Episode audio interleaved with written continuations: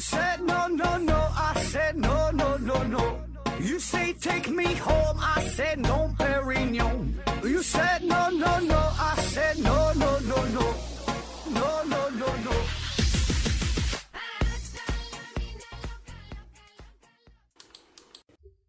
拼命探索，不计后果。欢迎您收听《思考盒子》。今天呢，咱们不讲正事儿，咱也不聊科学。今天咱就是纯纯的扯淡。前一阵儿呢，我是听了《回到二零四九》刘院长的一期节目，他呢是做了一个超长篇关于哲学的内容。刘老师啊，坚持不懈，做了两个多小时的节目，深入浅出的带我们回到了德国那个哲学家井喷的时代，让我们站在了一个不知道高到哪里去的高度，与这些哲学家们擦出了思想的火花。我也是颇有收获呀。那从一名听众的角度来说，曾经那些萦绕在我脑海中的许多疑问，也都是逐渐有了答案，让我呢重新找到了生命的意义，发现了宇宙的真谛。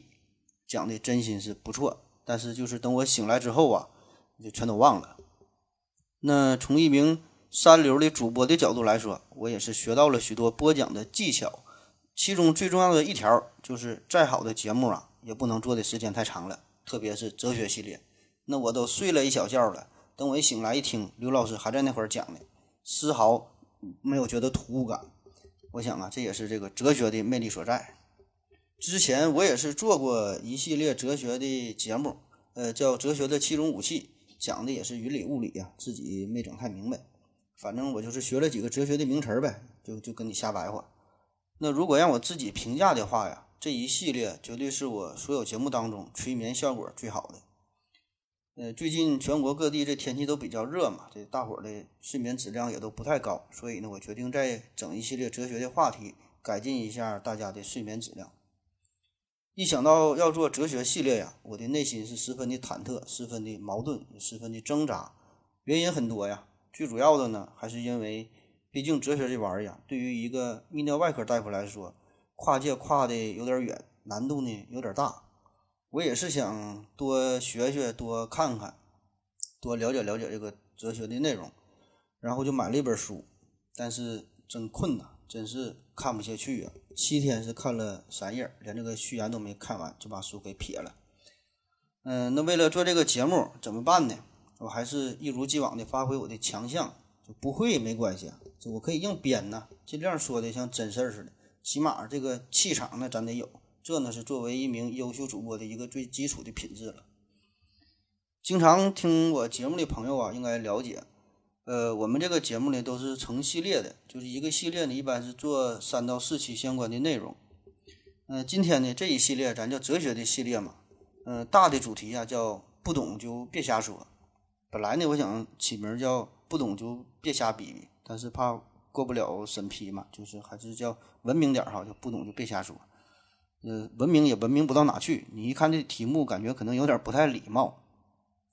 但是最主要的，我这个是对我自己说的，呃，告诉我自己不懂就别瞎说。这个呢，也算是对呃老子的一个致敬。呃，老子有这么一句话就说嘛，叫“知者不言，言者不知”。就真正懂的人呢，他不会说；赶在那会儿瞎说的呢，一般他都是不懂。当然了，这个是其中一部分的原因吧。那做这期节目还有一层寓意。就是我确实觉得呀，现在有一些时候，或者说是很多时候，那些名言、警句、谚语、俗语这些东西都是被我们所用烂了、用乱了。烂呢，就是泛滥的滥呐；乱就是混乱的乱。那说话的人，他通常都想旁征博引，想要这个引经据典，嗯，但是没整明白一个词儿、一句话的真正含义是啥，这就拿来就说呀。那这种情况哈，感觉更多的应该是属于哲学范那个文学范畴的事儿，但是有一些时候呢，人们也会引用一些哲学中的话语命题哈，所以呢，这也是激发我要做这一系列呃哲学有关的内容的一个初衷。那当然了，造成上述这种情况误解的这个原因呢，很多种，存在即合理嘛。那比如说，那现在很多这个店铺它起名字就喜欢用谐音的成语。嗯，比如有的饭店，它叫无恶不作；嗯，服装店叫依依不舍；卖自行车的叫乐在其中；卖热水器的叫随心所欲；最狠的呢是卖这个男性保健品的，叫男儿当自强。这裆啊是裤裆的裆。那这种情况哈，这个对于学生党来说呀，就是一个很大的考验了。而对于我们这些已经进入工作岗位的成年人来说呢，也会逐渐的怀疑自己曾经是不是遇到的那些都是假的语文老师啊？这学的怎么都不一样呢？那还有一种情况就是这个汉语，汉语本身呢，汉语本身它有一个特点，就是它存在着许多同音不同字的情况。那么这样呢，在这个流传的过程当中啊，很多字儿就换作了另外一个与它读音相近或者是相同的字儿。那结果呢，却是完全改变了它的本意。而且在这个改变之后，原来的这句话呢，似乎还更符合大众的心理，进而呢，就是更加的以讹传讹。那比如说有个词儿哈，叫“无奸不商”。本来呢，这个“奸”呐是小荷才露尖尖角，就上面小下边大，这个“尖”。那在古代的时候，你做米面生意的，你卖米啊，除了要把这个斗给装满之外，还要呢多舀上一些，就让这个斗啊上面这个米呢就是冒个尖儿，这样呢就会让这个。买主呢，感觉自己占便宜了，人家呢才愿意在你家的继续买米啊，那生意才能维持下去。这呢是这个无奸不商的本意。但是后来呢，这个奸呐就改成奸诈的奸了。再比如哈，有个词儿叫“三个臭皮匠顶个诸葛亮”。呃，原句呢，这个皮匠啊，这个皮是一个一补旁加上一个啤酒的啤，这个右半边这个字儿，这个皮匠呢就是副将的意思。后来也改了。嗯，还有咱常说的一句话叫“量小非君子，无毒不丈夫”。那原来人家叫“量小非君子，无度不丈夫”。就大丈夫啊，你得这个胸怀坦荡，你这个胸怀得宽广哈，你得有度量，这样呢才能是一个大丈夫，叫无度不丈夫。所以你看哈，这个也是造成误解的一个原因。那有一些字儿哈，可能是太复杂了，老百姓也不认识，就找了一个简单的字儿就给代替了。那有一些呢，是因为为了更加符合现实的情况，就把原来的这个字儿就给改了。嗯，那还有一种大的情况造成误解的原因，就是翻译所造成的，就是一些外文呐翻译成汉语的过程当中造成的误解。那比如说英语里有这么一句话，叫 "It rains cats and dogs"，直译过来就是天上下猫下狗了。呃，但人家在英语里的意思呢，就是倾盆大雨呀。那这类的例子那就是太多太多了，因为。每种语言当中啊，它都会有一些自己的俗语、俚语哈，一些土话。那如果你对于这个民族、这个地方的风俗文化不太了解的话，那么自然在这个翻译过程当翻译的过程当中呢，就会造成误解，没法达到信达雅。翻译造成的误解呀，另外一种情况呢，就是为了追求简洁，特别是大师说的话呀，一些格言呐，一些名言警句啊，都追求这个字数要少。那字数好，字数少的话，那就好记呗，读起来也是朗朗上口的。比如咱从咱总说的这个知识就是力量哈，这个这就是一个很好的格言。可是呢，这个弊端就是容易带来误解。那同样一句话可以有很多不同的理解方式。那由于每个人的知识水平、人生阅历的不同，这样呢也就会造成不同的理解方式。而且往往啊，这种这种误解，乍一听起来呢还挺有感觉，还挺有道理的哈。那特别是一些哲学家说过的话，那那都是大师中的大师了，人们呢也都是更加愿意去引用。那无论是在这个日常生活当中，还是在写作文的时候，还是说在辩论赛的时候，那一提到这些是大师说的话，那似乎就是金科玉律、至理名言了，你都没法反驳。可是哈，毕竟呢，咱多数人不是哲学家，不是大师，所以呢，我们更多的呢，只能是按照字面的意思去理解，然后呢，再加上有着广泛的群众基础。结果呢，就是一些哲学的命题以一种面目全非的形式，在这个民间呢就传播开来了。那在所有这些呃哲学的这些话语当中吧，有一有一句话，我觉得是呃最常用的，也是最容易被我们误会的，就是黑格尔的一个名言，叫做“存在即合理”。那听节目认真的朋友可能已经发现了哈，刚才我已经错误的使用一一次了哈，故意故意那么说的。可以说哈，这个是这个哲学当中被滥用、被曲解的最多的一句格言了，“存在即合理”。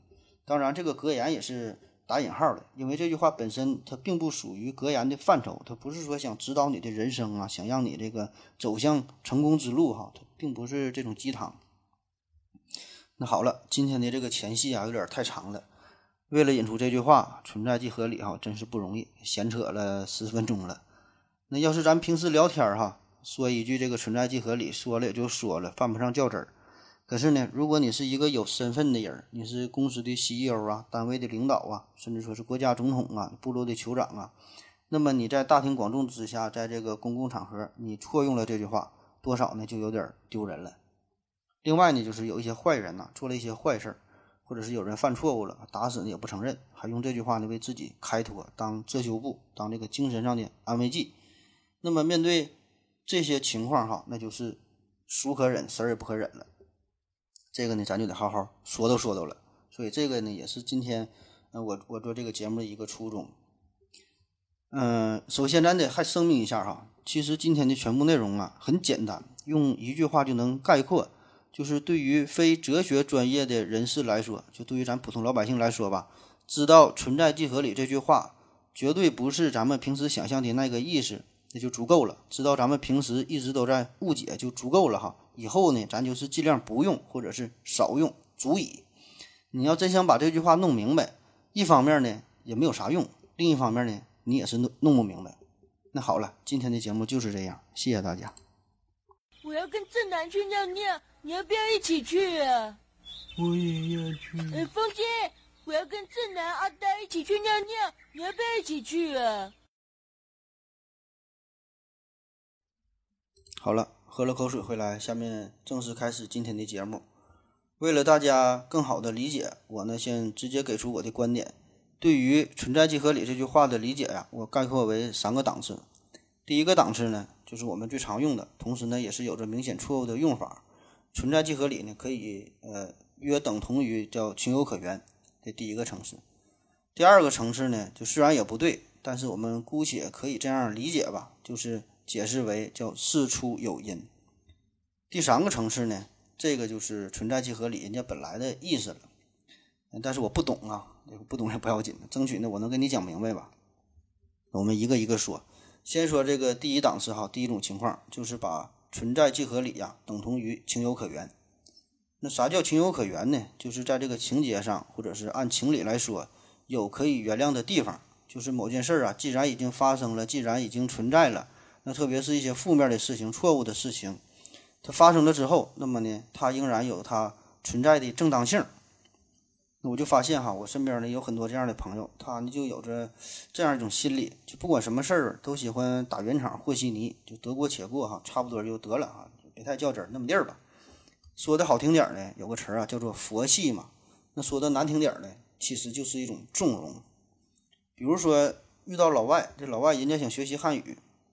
那即使当他有一些明显的错误的时候呢，我们可能也不太愿意去主动纠正他。一方面呢，可能觉得这汉语本身就挺难的，这老外能说成这样啊，实属已经是不容易了。另一方面呢，可能是由于我们对于国际友人，呃，都有着一种这个过度宽容的态度，也不愿意指出人家的这个错误。那实际上这么下去呢，就是把人家给害了，他就很难，呃，有更大的进步了。再比如说两个人吵架，或者是两个人生气了。那一般的劝架的人就会说：“你看这大过年的，或者是你看这大过节的，这都这大喜的日子，你俩就别吵了。反正也是不管谁对谁错哈，不管什么原因。那对于这种和事佬，反正我是挺讨厌的。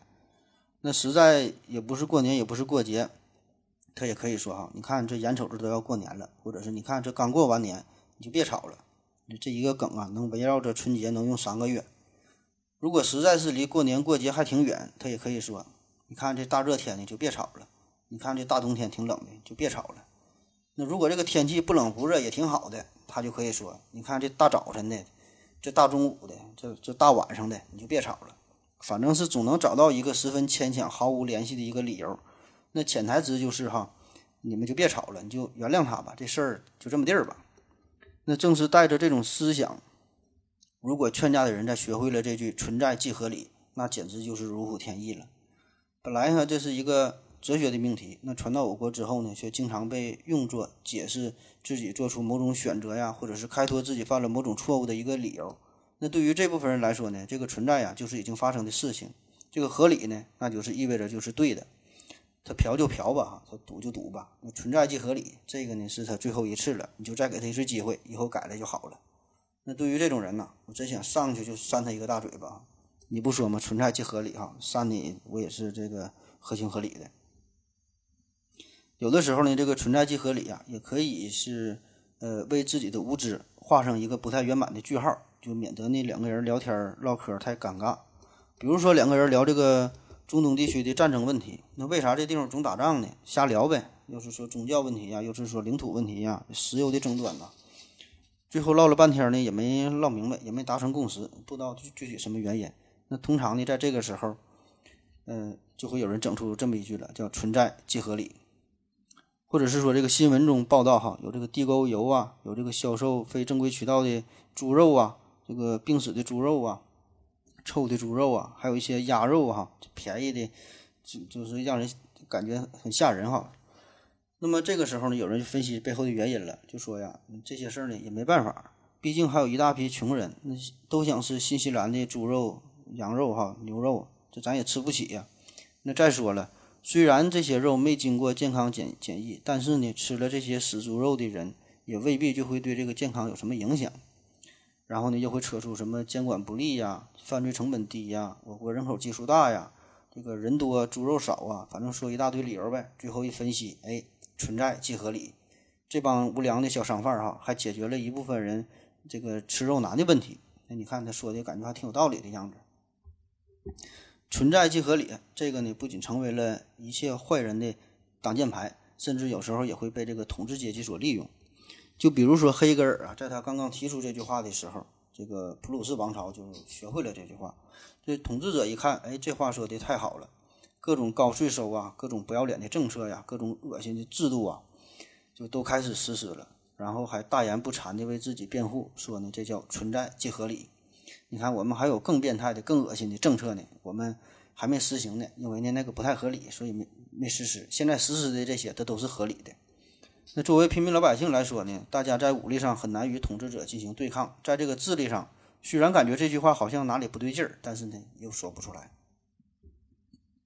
现在呀，咱们这个社会发展快呀，思想呢也是自由开放。那再借着网络的便利条件，这就为不同思想的摩擦与碰撞提供了一个良好的平台。说的通俗点呢，就是大家吵架呀更方便了。所以现在有个词儿嘛，叫做“杠精”。那前一阵呢，还有各种各样为了吵架而吵架的微信群，就没啥道理。上呢俩人就是一顿吵一顿干，骂完之后呢转身就走。基本吵架的内容呢，有百分之五十都是与生殖器有关，剩下百分之五十就是人身攻击啊、扣帽子啊，毫无逻辑性可言，更没有什么论点、论据、论证哈，就是基本不说人话了。那最后实在说不过人家了，就就整出一句“存在即合理”，然后呢做出一副世外高人状，飘飘然的离开。所以呢，大家也警觉点哈，也看着点。如果一个人跟你说“存在即合理”的时候，基本呢他就是说不过你，没什么话说了。给我们的感觉呀，就是这个“存在即合理”好像就是一句很对哈，但是是一句废话，你又没法反驳。那么这个问题到底出在哪儿呢？显然上面说的这种解释，这个“存在即合理”这个不是黑格尔的本意了，这个锅黑格尔那是不背的。那么你这样单纯的理解，这完完全全就是在鄙视、在侮辱黑格尔的智商了。你再照这样解释的话，那么世界上就将不会出现任何争端、任何争议了。那我们只要静静的看着这个事情的发展，那就行了。那存在即合理嘛。当然了，对于这种毫无逻辑的人呢，我们仍然可以以牙还牙呀。那他说存在即合理，那好了，那法西斯那是存在哈，存在即合理。那反法西斯呢也存在，那反法西斯也是合理的。那本拉登的存在它是合理的，那我们干死本拉登呢也是合理的，杀人那是合理的，那把这个犯人枪毙了那也是合理的。那这话要是这么唠下去，那就很容易没朋友了，那也是也是毫无意义哈。那好了，那下面呢我们就得进入第二档次了，叫事出必有因。这个呢可以理解为啊一个现象的出现，就不管多么奇葩、多么灵异、多么费解，只要有这个事儿出现了，我们肯花时间去钻研、去研究这个背后的原因，那我们呢总能找到它的道理。这个原因哈，既包括呃一些物理的运动啊，一些化学的反应啊，一些生物学的变化呀。同时呢，这些事件哈也包括经济的波动啊、文化的进步啊、政治的冲突啊、社会的变革呀。反正万事万物就是都是有原因的。这个呢就叫做呃存在即合理，就是把这个合理这两个字呢理解为前因后果，就不管什么事儿，客观上呢都可以按照一个逻辑进行理性的去解读、去分析。注意哈。嗯、这种分析啊，这个是一个不包含着呃认同、同情或者是赞同，就没有什么主观的色彩在里边哈，而是进行一个客观的分析研究而已。就比如说杀人放火，那也是合理的。为啥说这事儿合理？因为我们总说嘛，这个世界上没有无缘无故的爱，也没有无缘无故的恨。那不可能，你看见一个人就把他杀了，看着房子就给他烧了，那除非那是疯了。所以咱一分析这个原因，或者是你杀人这是为情所杀，或者是为财所杀，这个呢就是他杀人的一个道理。这个呢就是他合理的地方哈，就是虽然我们不认同他杀人放火这个行为，我们也知道这个事儿是犯法的，但是我们可以客观的、冷静的分析背后的原因。这个就是寻找犯罪犯罪动机哈，这个寻找疾病的诱因，也可以说是寻找事件的导火索，就是什么事儿哈，你都可以找一下这个背后的原因。那这么一说哈，确实感觉好像比咱第一层次的理解呀上了一个档次。那通过之前咱们第一层次的一个介绍，再加上刚才举的这个杀人放火的这个例子，我们就发现了对于存在即合理这个问题的一个理解的关键所在。这个焦点呢，就是在于这个合理到底合的是哪门子的理？是天理、法理、伦理，还是说的人理、公理、真理？哈，那用事出必有因来解释存在即合理，就是更侧重于事件背后的一个道理、一个规则、一种这个因果关系。注意哈，我再强调一下，就是这个理解方式比第一种城市那种和稀泥、情有可原的这个理解要好一些，而且呢也是很有启发意义。但是这个仍然不是黑格尔的本意，和这个黑格尔本身这句话是一毛钱关系也没有的哈。别看我叭叭说，听着我说的哈，感觉挺对的。那咱继续说哈，为什么说这比第一个档次这个理解呢要高一些？我再给你举个例子，比如说哈，有一些人报复社会，那他。打不过大人呢，咋办？就去幼儿园欺负小孩，就去敬老院打老太太。那按照存在即合理的这个思路，咱就分析呗。那首先他的这种做法啊，一定是违法的，是不道德的。但是这个事件背后他有原因呐？什么原因呢？是精神病发作了，还是说一直冲动啊？还是说他预谋已久了？还是说生活过得不如意呀？失去了生活的希望哈？咱就再往深层次发掘呗。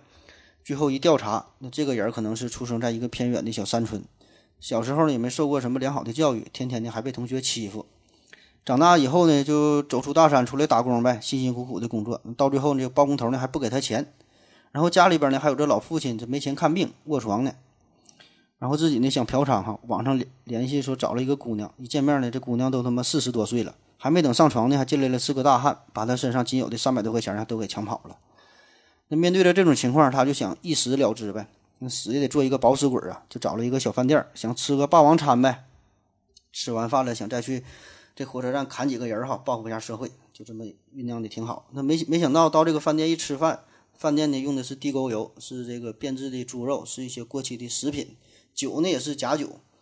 本来这个人他酒量还行，平时能喝个一斤的量，那这回喝了二两就开始迷糊了，开始耍酒疯了。然后吃了这些变质的食品，这肚子也开始不舒服。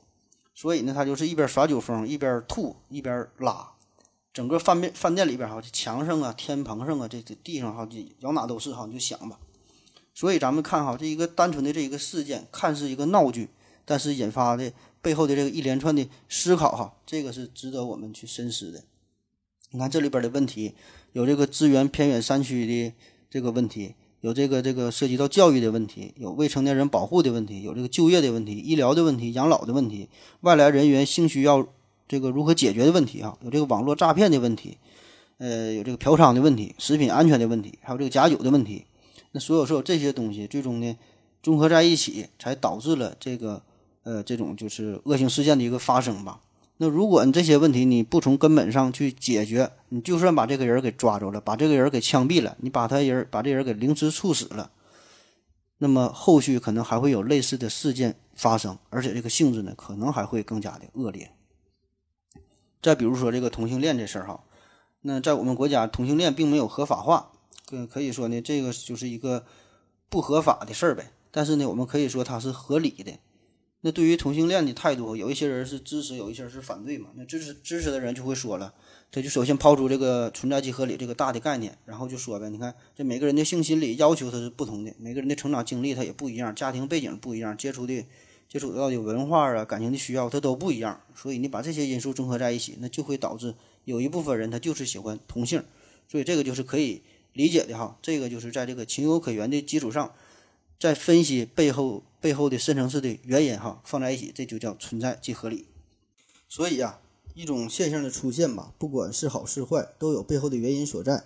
那很多人呢，把这个存在即合理理解到了这个层面之后，他就很开心了，以为自己呃真正的理解了黑格尔的精髓所在，就以为理解懂懂哲学了哈，甚至呢就主张啊，把这个存在即合理，呃，应该翻译成为存在即有原因，这样才对。然后呢，就埋怨当初的这个翻译这水平不行啊，这德语不懂，这这哲学的水平也不够。还说呢，这个存在既有原因。那你看这句话就跟这个爱因斯坦的一句名言叫做“世界最不可理解的，竟然是它可以被理解”，就和这句话很像了。就都想说明万事万物的背后啊，都有一套运行的法则。那如果这句话要是让黑格尔听到了，我想他的棺材板那是按不住了。虽然你把这个黑格尔提升到了比肩爱因斯坦的一个高度，但是黑老师是不会答应你的。他的思想岂能是这么简单哈？你们这样理解，仍然是图样图三炮的。其实早期的哲学大神已经就预料到了有人会这样曲解黑格尔的论点，比如说罗素，在他的《西方哲学史》里边，他就说了，黑格尔将现实的与合理的相等同，必不可免的会导致某种与凡是存在的都是正当的这种理念分不开的欣然自足的心境。而且黑格尔本人呢，也曾经意识到了自己这句话呀是比较晦涩难懂，所以他在《小逻辑》里边，他就强调了，他就说。呃，在我的《法哲学原理》的序言里啊，我曾经说过这样一句话，说这个凡是合乎理性的都是现实的，凡是现实的都是合乎理性的。这两句简单的话，曾经引起许多人的诧异与反对，甚至有些认为没有哲学，特别是没有宗教修养为耻辱的人，也对这种说法呢持有异议。可是人们还记得吧，在这个嗯，日常生活中，任何幻想、错误、罪恶以及一切坏的东西、一切腐败、幻灭的所在，尽管人们都随便地把它们叫做现实，但是甚至在平常的感觉里，也会觉得一个偶然的存在不配享有现实的美名，因为所谓偶然的存在，只是一个没有什么价值的可能的存在，也就是可有可无的东西。但是当我提到现实时，我希望读者能够注意，我用了这个名词的意义，因为我曾经在一部系统的哲学里，呃，系统的逻辑学里，详细讨论过现实的性质。我不仅把现实与偶然的事物加以区别，而且进而对现实的与定在、定存以及其他的范畴也加以了准确的区别。这才是他的原话哈，这个我读也是读不明白，磕磕绊绊的。嗯，那好了，反正呢，这个就是。呃，关于存在即合理，就是我说的这个第二个层次的一个分析与理解吧。嗯，对于我们普通人来说吧，这个非哲哲学专业的朋友哈，咱们能够凑合的理解到这个程度哈，也就够可以了。那咱们休息一会儿，马上呢进入第三个层次哈。第三个层次的内容，呃，基本就是和我刚才读的这段这个黑格尔的这个这这这些内容就差不多了哈。每个字你都能听懂，但是放在一起呢，每一句话你都不知道又是说的什么意思。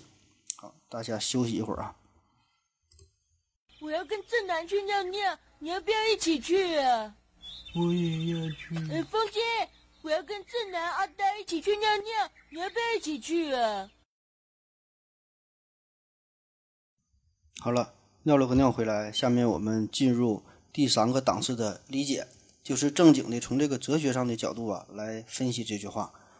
首先呢，让我们暂时把自己的大脑啊完全的清空一下，就是什么都不想，不要带有任何的杂念，这个很重要啊。就同样，呃，如果你平时阅读其他的哲学书籍吧，我也建议你这样去做，就是尽量不要加入自己的理解和感情，就是单纯的看人家作者想表达什么，就与你之前的理解啊就是完全不一样，就没有关系。因为他们会花几十页的篇幅来把一个词儿尽量给你介绍明白，所以呢，你就不用自己瞎想了，你自己瞎想瞎理解，反倒呢会添乱。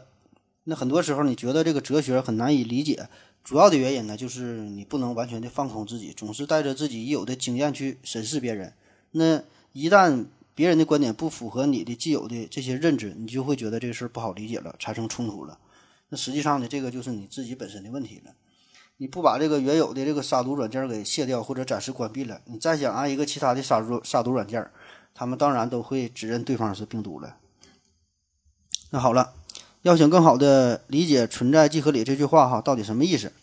嗯、咱们就得看看这个原文是怎么说的。这句话呀，首先是出现在黑格尔的《法哲学原理》这本书哈，后来呢是出现在他的小逻辑，呃，第二版的导言当中，也都也都阐述了这句话。就是我刚才念的那一段哈，念的是其中的一部分，你听不懂或者是已经忘了都无所谓啊。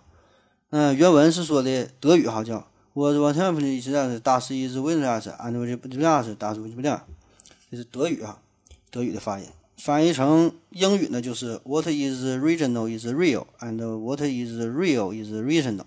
再翻译成汉语呢，就是凡是合乎理性的东西都是现实的，凡是现实的东西呢都是合乎理性的。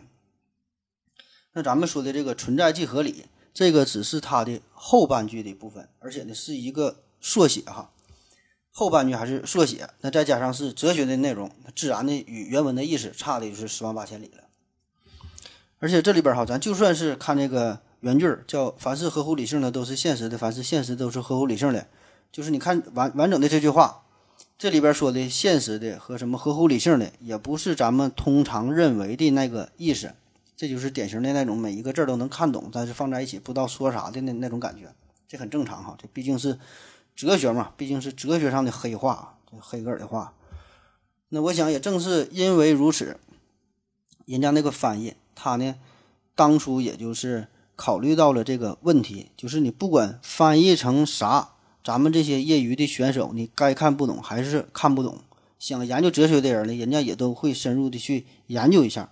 所以，索性哈，还不如给你翻译的简洁点儿，起码呢，能让我们能记住这半句哈，进而呢还能知道黑格尔的这个名字，这呢也是也算是对于黑老师的一个宣传了。那这句话到底怎么理解？呃，我花了大约三天的时间，又看了一百多本哲学书，算是有一个大概的误解了。那下面呢，我就说说我的理解哈，和大伙儿分享一下。这事儿呢，咱们首先得从柏拉图入手，从这个柏拉图开始说。柏拉图当年考虑过这么一个事儿，说呀，这个人世间的美人儿这么多，那到底什么才是真正的美呢？你看这个 Angelababy，她呢是美的，汤唯呢也是美的，林志玲林志玲呢也是美的，范冰冰呢也是美的。你看这里边有的人呢是清纯，有的人呢是性感，有的人呢是妩媚，有的人呢是不要脸哈，反正都是美的。这大伙儿长得不一样，但是我们都说她美。而且每个人的心中啊，对于美的理解定义可能不太一样，但是我们又都有美的这种概念哈。第二个问题就是，那当这些美人死了以后，这个美是否还会存在呢？然后柏拉图呢，对于这个问题想了三天三夜，最后呢得出一个结论，就是真正的这个美，与我们看到的与这些人儿哈，与这些美女是无关的。这个美啊，是一个抽象的，是一个不依赖于任何事物的，不借助不借助于客体的一种存在。就是说，你这四个老娘们儿，她们死了之后，我们心中呢仍然有对于美的理解与感受。那所谓的看到的这个美啊，只是暂时的借助于这些的容貌这个表现一下而已。而且呢，他还认为哈，这种美的概念要比这个客观世界当中的这个美呢更加的真实。因为你想想，这个女神她是会变老的，她也会死去，她可以穿着不同的衣服，有着不同的打扮。就是这些女神，她们是会发生变化的，但是我们都用一个美来形容她们，而这个这个美哈，我们形容的这个美，这个是不变的。所以呢，这个美反倒是比客观存在的这个世界当中的这个美呢，是更加永恒、更加的真实。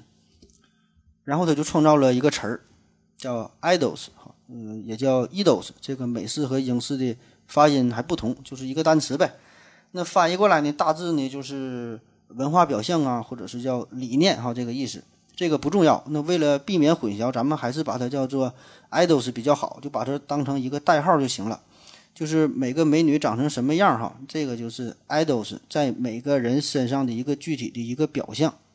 那同样，善与恶、善与恶呀，呃，好与坏呀，所有这些概念呢，背后呢都是有一种这 idols 啊，完具体的表现是不一样的。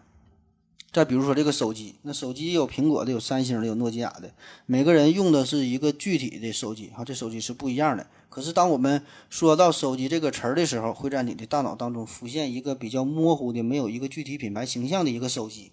那这你脑中的这个形象，这个手机也可以认为是一个 idols。也就是说，哈，这个柏拉图呢，把这个世界呢分为了两种，一个世界就是我们生活的这个世界，另外一个呢就是一个理念的世界。他认为这个理念的世界，哈，那个世界才是最为真实的、最为完美的。我们生活的这个世界呢，只是对于理念世界的一个模仿，这个世界呢是不完美的。那如果你觉得这句话有点难理解的话，再再再给你举个例子啊，就咱可以对比一下几何学。这个柏拉图他也是对几何学极为推崇的。我们日常生活当中啊，可以看到足球、看到篮球、看到排球，这些呢都是球体，但实际上呢，这些球并不是标准的完美球体。这不可能是一个完美的球，完美的一个正圆哈。真正完美的球体呢，只能是存在我们的想象当中，就是你画不出来的，画再怎再再怎么圆，它也不可能百分之百的圆。所以，最为真实的、最为完美的，并不是生活中一个个具体的球，而是呢抽象的一个个具体的球都在共同分享的一个球体的一个理念哈，那个是完美的，还行吧？到目前为止说的还能。算是算是像个人话哈，咱稍微能明白点了吧？咱这我继续给你洗脑啊。那么黑格尔是怎么想的呢？可以把这个黑格尔的思想啊看作是柏拉图的一种延续。就他把这个世界上所有的这些 idols 呢放在了一起，嗯，就是理念世界中的什么美丑善恶这些本源的概念呢，就放在了一个集合当中。然后呢，他给这个集合呀起了一个名，叫做绝对精神。注意哈，千万不要试图从字面上理解这个词儿哈。绝对精神也不用加入任何自己的思考，嗯，你就知道它叫绝对精神就行，就是一个代号，就相当于世界上就是每一个人每个人的这个理性都可以找到背后的一个 idols，然后这个每一个这个 idols 呢，可以看作是呃一丝细细的线，那么绝对精神呢，就是把所有的这些细的丝线呢。拧在了一起，形成了一个粗壮的绳子。所以，这个黑格尔呢就认为，哈，宇宙的本源就是绝对的精神。这个绝对精神呢，衍生出了世间的万事万物，包括自然界，包括人类社会，包括精神科学。它呢，既是万物的源泉，也是万物的规律。那如果你你觉得这么说有点玄乎的话，哈，那也很正常。因为这个黑格尔呢，他是呃客观唯心主义哲学家。那咱们可以再反过来说一下哈，就是如果你还残存点高中政治的记忆的话，就知道哈，这个哲学有分这个唯心主义和唯物主义嘛。那唯心主义又包括主观唯心主义和客观唯心主义。你可以简单粗暴的理解为，这个主观唯心主义就是只信自己，客观唯心主义呢就是信上帝。黑格尔呢就是属于后者嘛，只不过呢他信的这个上帝哈，这个上帝就变成了绝对精神，就是也是一个代号就罢了。那么再简单粗暴的理解，就是由这个绝对精神。由它呢定义或者说是演化出了一个美的概念，然后这个概念哈，这个美的概念是在理念世界当中，然后再由理念世界当中的这种抽象的美演化出了我们生活中我们这个现实的这个世界当中的美的具体的表现哈，就是林志玲啊、汤唯啊、Angelababy 这些人哈，就是这个过程。那用黑老师的话说，就是绝对精神是一切事物的核心与本质，是创造一切事物的根源，它能够。最终实现为实在的东西，而一切实在的东西就是绝对精神的创造物，因而呢是符合绝对精神的。你看这么一说哈，是不是感觉还稍微明白点了？那我们再读一下原文，就是凡是合乎理性的都是现实的，凡是现实的东西都是合乎理性的。那这里边合乎理性就可以粗暴的理解为就是合乎的是绝对精神，就凡是在这个发展轨迹上，它呢就是合乎理性的。那也就必然的会出现。那反过来说，这个绝对精神呢，就演化出了世间万物。那这些万物呢，最终又能帮助我们回归、去认识、去逼近绝对精神。所以，这个黑格尔的原文呢，这上下两句话，这个这个顺序啊，也是不能颠倒的。这个就是一个有来有回的过程。当然，细究起来哈，严格的说，这个合乎理性，呃，其实只是绝对精神的一个角落的形式哈，它俩还不能完全等同。这个咱就不细说了，能理解到这份上就已经不容易了。嗯，那好了，说到这呢，咱们基本已经是理解一半了哈，就是关于合乎理性这个事儿。呃，还有一个问题，嗯，另外一部分也是经常被我们忽略的，就是这个现实的哈，现实的又是什么意思？合乎理性的现实的现实的合乎理性的，这现实的到底是啥？那对比一下，我们就可以发现，原文叫凡是现实的东西都是合乎理性的，但是在短句子当中呢，这叫存在即合理。你看，一个说的是现实，一个是存在，那这两个词儿在哲学上啊，在黑格尔的他的这个眼里边，这两个词儿呢差别那可老大了。呃，德语的原文呢叫做呃 w i k l i s 哈，德语的原文翻译过来呢，相当于英语里的 real，呃，翻译成汉语呢，其实应该是现实的更好一些，而不是存在。那好了哈，咱得说这俩事儿到底有啥区别？什么是现实？我们通常理解的意思，觉得现实啊，就是客观存在的事物状况，或者是某件事已经发生了一个事实呗。比如说，我们造个句。我们必须面对中国乒乓球队大比分惨败给巴西这个这个现实哈，就这个事儿已经发生了，咱已经输了，必须面对这个现实。但是黑格尔显然不是这个意思了。黑老师自己解释说，现实是本质与实存或内与外所直接形成的统一。你看他这么一解释，咱就更糊涂了。嗯，我给你解释一下吧，还得先请出这个柏拉图，也就是柏拉图提出的我们这个。生活的世界与理念的世界区别以后啊，后世的哲学家就十分认同柏拉图的观点，甚至呢是抬高了理念世界，贬低我们真正生活的这个世界。所以重要的来了哈，就这帮哲学这帮哲学家呀，反倒是管理念世界，把这个称为现实世界，认为呢这个才是最为真实的世界。也就是我们之前说的，有着这个想象中完美球体的世界，有着那种不依托于一个个具体美女容貌的那种美的世界。哈，他管这个世界又叫叫做这个现实的世界。而我们平时生活的这个世界，我们能够感知到的这个世界，这个只是现实世界的一种投影，就是你玩游戏的这个手机。哈，这个只是你你的感官所感觉到的手机，这个并不真实。因为终究有一天，你这个手机会坏掉的，会过时的，会丢了，会扔了。而最为真实的，反倒是手机作为理念的本体的这种存在，它是永恒的。那凡是通过我们感觉，就是视觉、听觉、触觉、嗅觉所感知到的，通通的都只是现实世界的一个投射。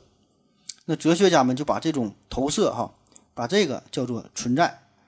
也可以简单的理解为，就是平时我们生活的这个世界了。但是这个现实与存在这二者呢，它俩不是说一一对应的一种映射的一个关系。有一些这个现实并没有投射在投射在现实当中，我们生活的这个世界当中成为存在；而有一些这个存在呢，也并不是由这个现实所投射产生的。现实一定是必然的，偶然的东西呢是不配冠以现实的名字，而这个存在呢，可能就是偶然的。举一个十分不恰当的例子吧，这个英雄那是转瞬即逝的，但是这个战争呢却会永远的持续下去。所以这个英雄啊只是一种存在，但是英雄呢不是现实，因为它只是偶然出现的嘛。而这个战争呢就是现实，这个战争呢就是绝对精神的一种体现，它呢会永远持续下去。当然，这个必然与偶然呢也不是咱们经常理解的那个那个意思哈。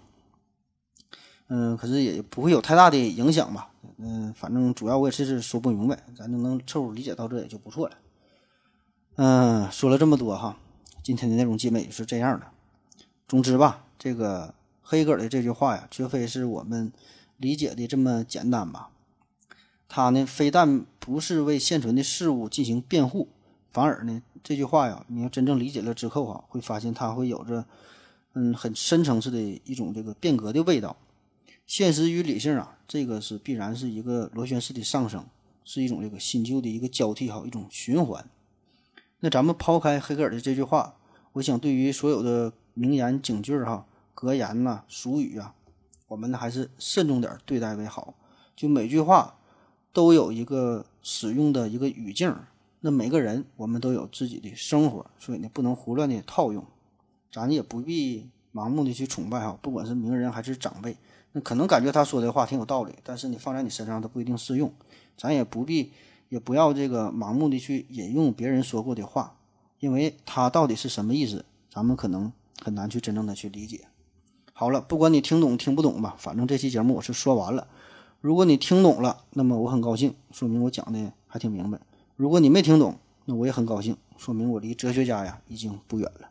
感谢您的收听，谢谢大家，再见。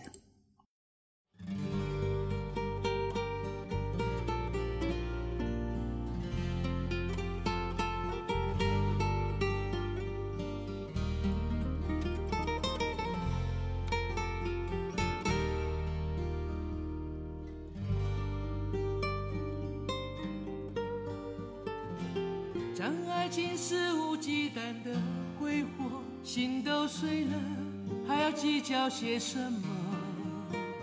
无论你想要什么都让你带走。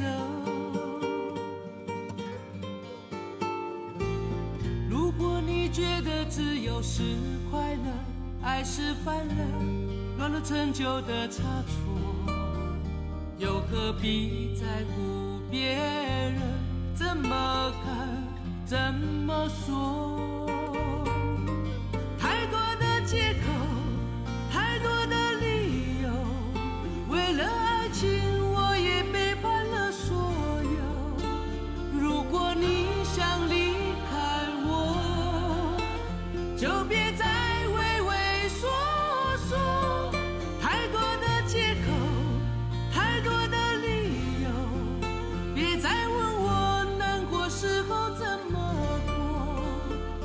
许会好好的过或许会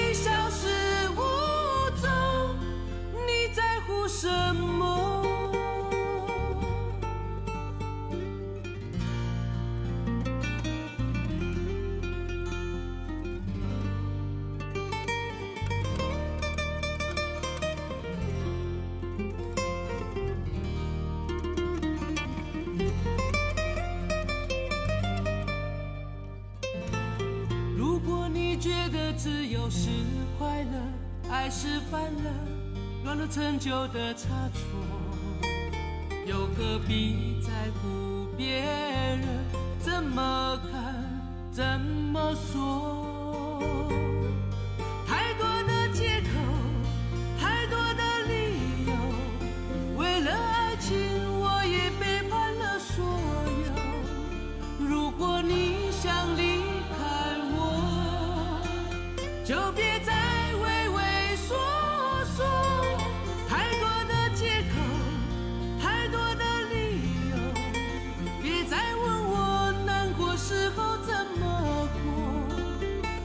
你会。